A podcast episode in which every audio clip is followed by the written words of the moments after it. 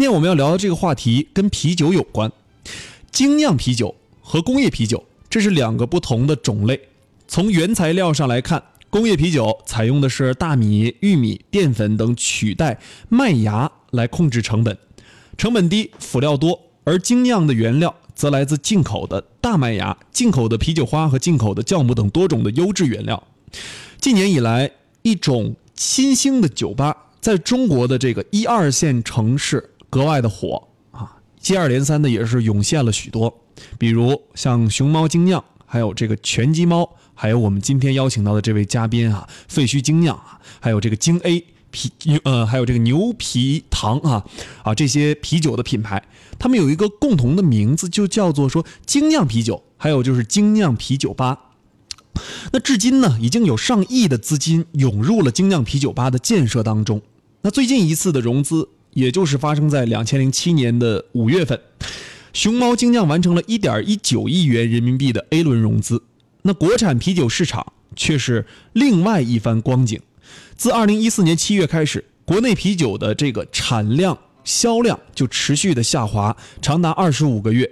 即使是一路高歌猛进入华的全球啤酒巨头百威英博，中国市场的销售也在二零一六年第一次负增长，同比下滑了百分之一点二。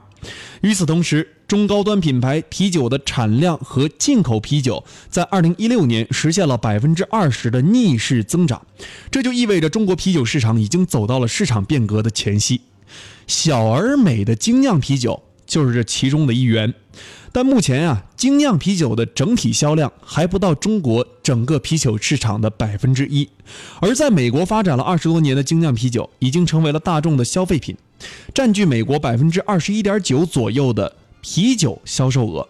这就意味着中国精酿啤酒正等待着一场。市场爆发，而精酿啤酒或能成为我们国产啤酒销量下行环境当中的一个风口。今天，斌杰为大家请来了一家专业制作精酿啤酒的团队，他们就是废墟精酿，请到的这位是废墟精酿的创始人陈锦。那请他来讲述讲述精酿啤酒的过去、现在和未来。我们现在有请陈总先跟大家打个招呼。呃。听众朋友们，大家晚上好。呃，我们现在拥有的这些酿酒的这些方式哈，我们废墟都可以去进行酿造吗？而是它是刚才您说的那几种都是酿酒的方式哈啊，废墟的酒这些都包括吗？包括什么拉格的、艾尔的酿酒法都有。哦，那在这个整个这个废墟跟你。相相遇的这个过程当中，哈，是什么样的一个点说决定回到重庆做这个酒，而不是之前我听说，呃，您跟我说您是做白酒的嘛？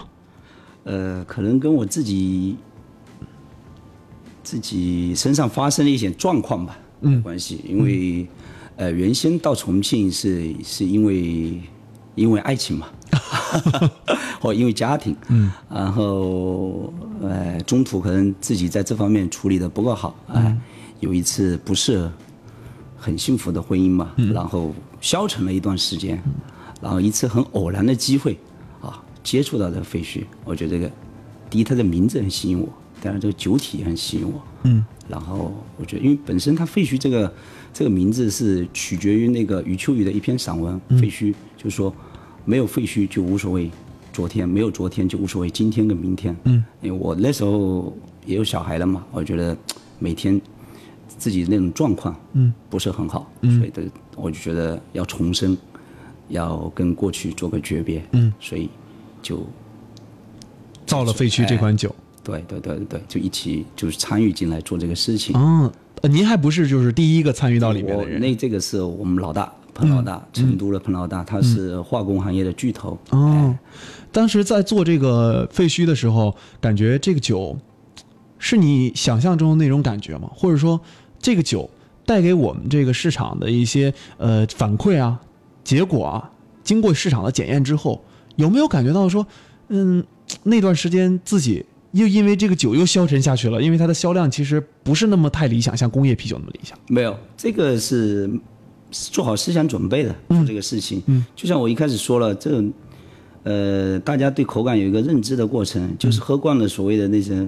工业啤酒或者很淡的那个啤酒，嗯嗯，他接触这个精酿之后，他首先觉得偏苦，嗯嗯对，或者就觉得太香了，或者是觉得是不是加了香精？嗯，实际上不是，这个是啤酒花自自带的那种香味。嗯，然后这个苦味是本身麦芽它出来的那种味道，精酿都应该是这种感觉。嗯，这包括我们现在重庆有将近两百家的那个终端，都是我们自己供的那种终端。嗯嗯，就是那种呃餐饮店也好啊，那种小酒吧呀，嗯，音乐餐吧也好啊，嗯，国产的精酿，嗯，和国外的精酿，嗯，它们本质上有区别吗？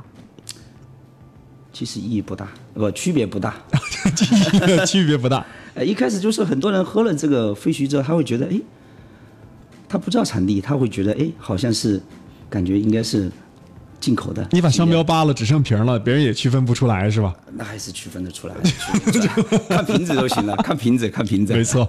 那那个我们我们所谓意义上的，我们普及点知识哈，像那个什么罗十啊，罗斯福啊罗八呀，啊啊罗六啊，啊罗斯福的这个这几个这款几款酒，它是为什么要带着那个标记号啊？呃，它因为是比利时的嘛，嗯呃，这个尽量分三个派系。嗯，最先的话啊，在我们说一个是呃比较寒冷的北欧派，北欧派，哎，一个是呃比较嗯。文艺范的嘛，那个英国跟法国，啊，比利时刚好又居于他们那个十字路口中间，所以它单成单独成了一派。嗯。啊，所以其实可能很多人最先喝到的，呃，应该是德国的啤酒，嗯。德国的那些那些，呃，精酿啤酒也好，嗯，但是认可度最高的应该还是比利比利时的对，我听说说在德国喝酒啊，呃，基本上都喝比利时的啤酒，德国人都喝比利时的啤酒。德国人太坏了是吧？那呃，在这个整个的做这个废墟精酿的过程当中，你觉得面对的最大困难是什么？这百分之一的市场，我觉得中国的百分之一市场也蛮大的啊，很大了，这百分之一市场很大了，但是这百分之一市场有那么多家竞争啊，不存在。这个，因为百花齐放才是春，百家争鸣是吧？哎百？家争鸣，你一家独大，死得很快。嗯，必须要有竞品。嗯。啊，因为精酿这个这这这这条路啊，不是说哪个公司或者哪个老板或者哪个人会把它做得很好，实际上是一件利国利民的事情。你喝这个精酿啤酒，它不会引发或者加剧痛风。嗯，为什么现在很多会有痛风啊？这些其实说白了都是遭传统的工业啤酒给害了，是吧？这个真的吗？真有数据吗？真有数据，正儿八经的，因为它是呃两个方面说法，因为引发痛风的主要原因是嘌呤，嘌呤对，但你普通那些，就像你说加了大麦啊，呃或者那种淀粉啊、玉米这些，嗯，它对嘌呤嘌呤的那个控制都不好，嗯对不对？嗯嗯那我们精酿啤酒用的是进口的原材料，还有这个关系呢？对啊这我都不了解啊。对高级醇的控制都比较好，啊，高级醇，其实很有意思。你我今天说了，可能不会说是那种呃非常专业，但是我我能把我自己懂的一些人分享，因为现在身边很多发烧友，就像我原来做红酒一样，嗯我觉得太厉害了，他们。说的比我这个做酒的懂得还多，有时候我就觉得自己是不是不是一个卖酒的？我们单纯只卖酒，在这个销售模式上面哈，嗯目前我们国内的精酿，包括废墟，他们用现在目前用的销售模式是怎样的？我们走差异化路线，我们怎么个差异化？嗯，全国都是采用这种合伙人的模式嗯，啊，现在七个地方都有合伙人。现在好像什么东西都走合伙人，对呀、你合伙人，你参与感更强的嘛。嗯你可以把它当做自己的事业来做。怎么个合伙法？当时你你想的是？呃，你比如说现在重庆，我们呃招了也招了每个区基本上都招了一个那个城那个那个线下的城市点位合伙人区域合伙人，哎。呃，区域合伙人的概念就是说，比如说我们平台的订单，或者我们，因为我们线上有平台，京东啊、天猫，包括微信商城都有。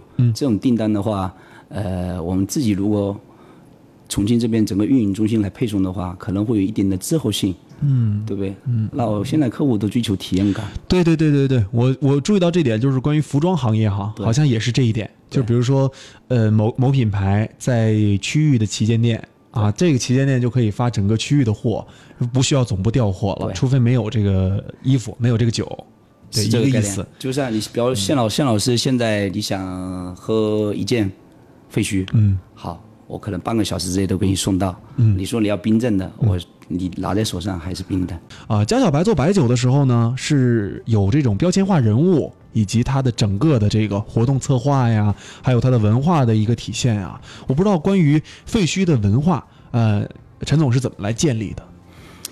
呃，我们提的口号就是重新定义中国啤酒的品质，嗯，然后废墟尽量纯粹入魂。这是一个很大的口号。对，这口号你怎么做到？这太有点品质嘛，品质。拿品质来说话嘛。嗯，如果让你拿废墟跟国外的这个精酿做对比哈，上半段我问了一个问题哈，说能不能说呃喝出来是是不是国外国内？你说看瓶子就行哈。我让你对比质量啊，就是单纯对比质量这一块，有信心。到底输不输给国外？真的吗？真的不输输给不输给嗯，那就说到底气。呃，那我我们就拿这个废墟现在哈，它的这个文化建设来看，我们好像没有搞这种偏向于说活动的这种体现，或者说是呃搞这样的像是呃把这个酒跟某个人物、某个形象捆绑在一起，还有就是说把这个酒体现出来一种摇滚啊，或者说是嘻哈。嘻哈。啊啊，这他们都有一些捆绑，有很多的这种厂商啊，他们都愿意做这样的一个捆绑式的销售。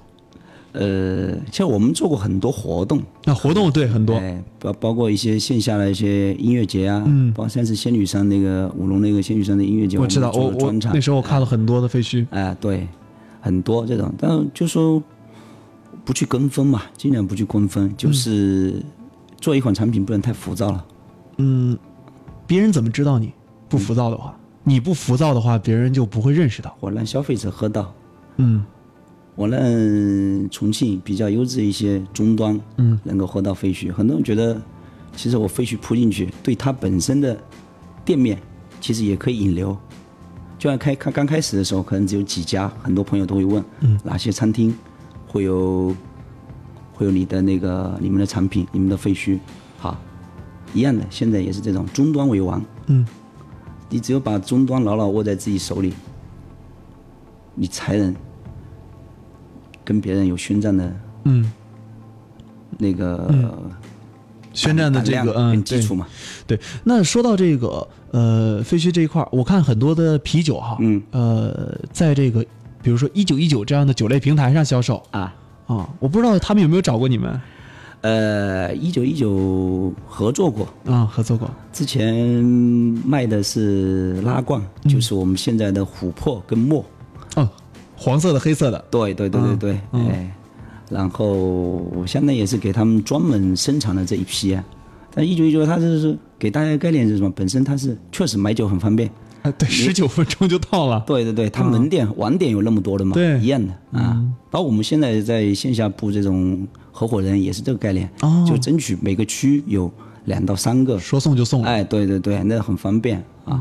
为什么后来跟是今年五月一号跟幺九幺九中驰合作了？嗯嗯，因为它价格管控不好，哦，就是说我们，你像我们现在的琥珀，一百三十八一件，投下来五块钱不到，嗯四块多一瓶。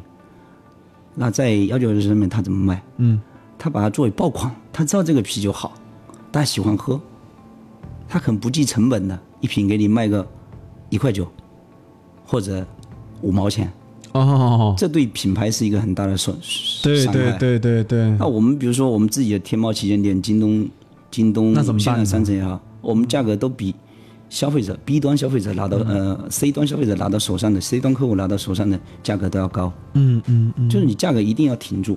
嗯。你如果价格乱的话，就一个心理吧，你可能我今天做个促销，买一送一，嗯，好，我给消费者的概念就是，我就等着你做活动的时候我再来买，嗯。正价的时候绝对不会买。哦，但是有这个一个这叫做习惯了，就养成习惯了。理习惯嗯永远都这样，大家都喜欢占这个便宜。你比如说，今天十块钱一瓶，嗯，好，突然间看到晚上比如说卖九块钱，那我肯定都不愿意在你这买的嘛，对不对？他的概念始终是你的酒只值九块钱，嗯哪怕九块一他都不愿意买，嗯对吧？所以中国人就是为什么说，呃，前两年很乱，市场很乱，不管白酒也好，红酒也好，就是说买到最后大家都不愿意做了，没利润了，杀价被杀死了，被电商杀死了，很透明，大家拿出来扫一扫。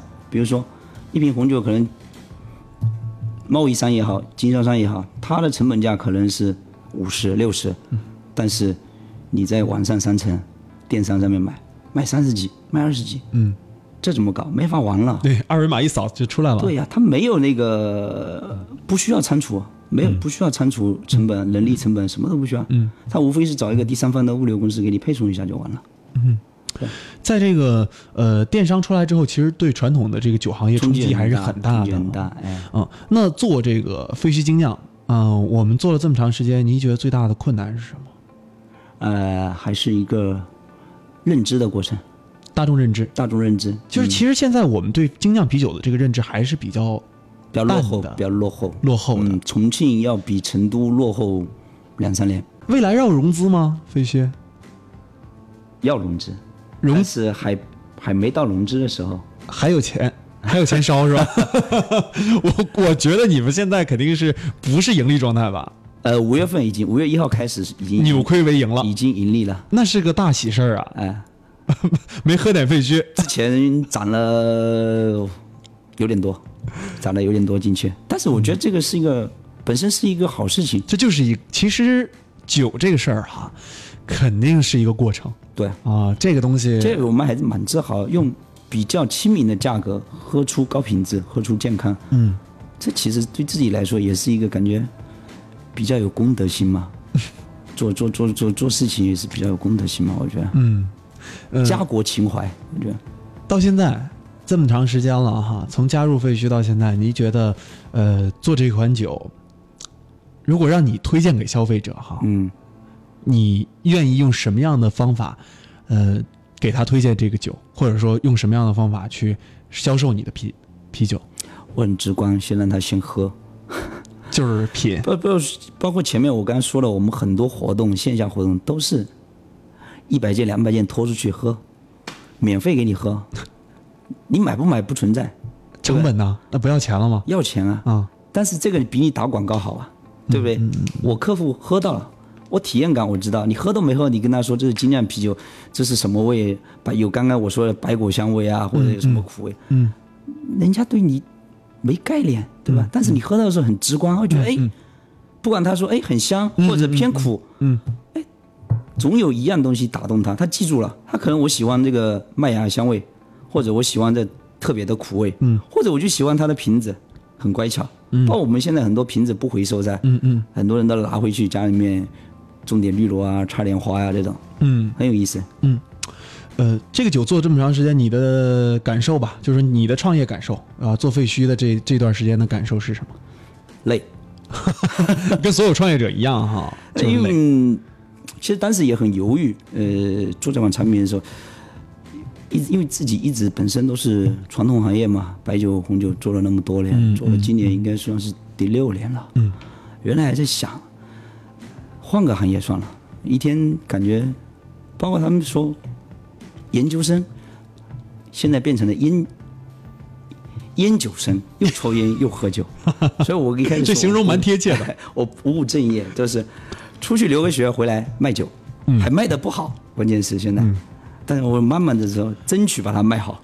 我觉得这个精酿啤酒应该是消费升级之后的产物，就是说没有这个第三次消费升级，就没有说精酿啤酒对现在的产量和现在的销量啊。呃，可能当我们的消费者不再去追、再去考虑说我花多少钱喝这个酒的时候啊，只考虑它的品质和口感的时候，可能这个时候是精酿啤酒的春天就来临了。说的有道理，但是我觉得还不够，不是那么的准确。其实，它其实这个精酿这个概念，其实在国内已经有这个势头了，已经有这个萌芽，其实已经爆发了。包括你刚才说了那么多，我们也分享很多这种精酿牌子，嗯，就是说有些牌子它做大了之后，它品质保证不了，对，它就销完了。嗯。对不对？所以为什么我们现在有三个工厂，武夷山一个工厂，北川一个工厂，嗯，眉山那个彭彭山那边还有工厂，嗯。就是说你要把这个量，嗯，提前把局做好。嗯，就提前把这个东西对啊，我不怕你量上来了，产量上来，我产能能够保证啊。嗯，对啊？你销量上来，我产能能够保证，我不会说出现美酒喝，我想喝美酒喝，好的不会。嗯，如果让你给废墟下一个定义哈，呃，最后一个问题，嗯，这个定义你应该如何来下？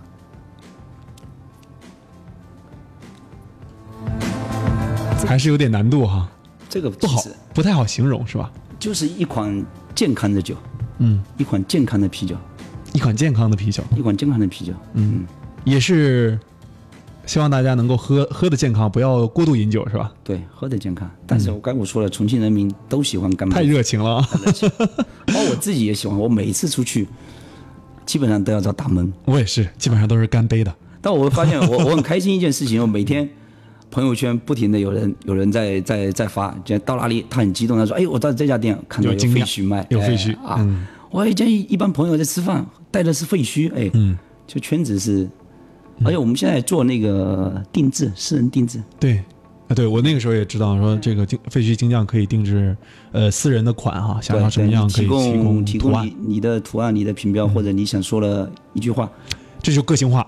个性化，哎，嗯。而且我这个量，嗯没有量不大，其实就二十件，二十件起订，三千来块钱，我就个性化、多元化，嗯这个就是差异化个性化、多元化、差异化，这个就是精酿啤酒的机会所在。嗯，今天非常感谢我们废墟精酿的联合创始人陈锦做客重庆经济广播创客帮的直播间。那我们时间不多了哈，我们跟大家说一声再见吧。今天我们就跟大家聊到这儿。好，谢谢大家，再见。好的，再见。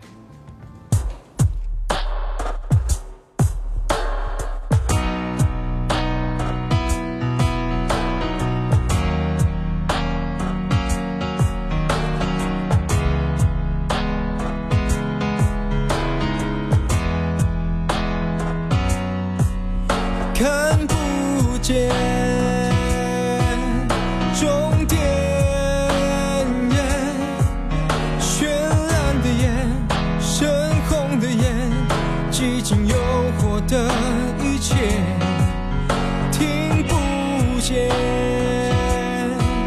是非。身在这一个混沌的世界，一路就向下坠，